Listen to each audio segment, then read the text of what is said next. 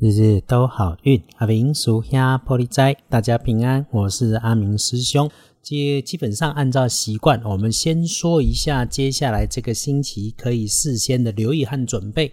这个周二签约交易好，周三、周四周五是可以安排出门甚至出远门的。其中哦，周五还是天赦日，拜拜祈福消灾赦罪都是大好的日子。至于详细的状态，等日子到的时候，我们再来说。说一下周一的好运加分方位，天亮是八月十四日星期一，八月十四，古历是大概礼拜，农历是六月二十八日。天亮后的正财在东北方，偏财在正中央，文昌位在东南，桃花人员在西南。吉祥的数字是二、三、四。地根后正在伫东北偏在在正中，文昌在东南边，桃花林缘在西南边。好用的数字是二、三、四。开运的颜色建议用土黄色，不建议搭配使用的则是水蓝色。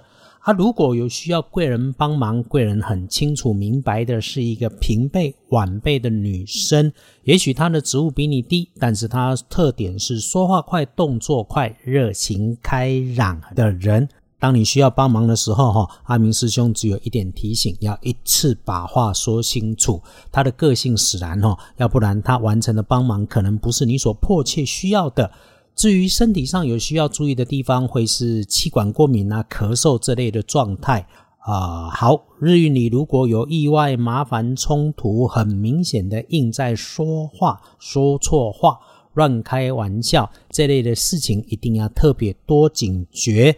话说出口之前，在嘴里面停一下，思考一下自己说出口的每一句话是不是该说的话。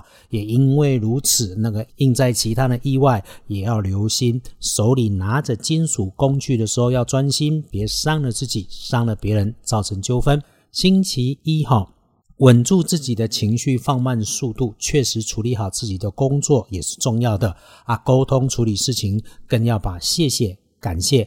摆在嘴上，三句不离口啊！阿明师兄常说，工作上是领一份薪水，尽一份自己的责任。那遇上的事情，不要心存怨怼，先去抱怨啊！你只管感谢每一个来到身边的因缘，因为我们深信，无论此刻你所看见的好或坏，其实都在成就你幸福的人生啊！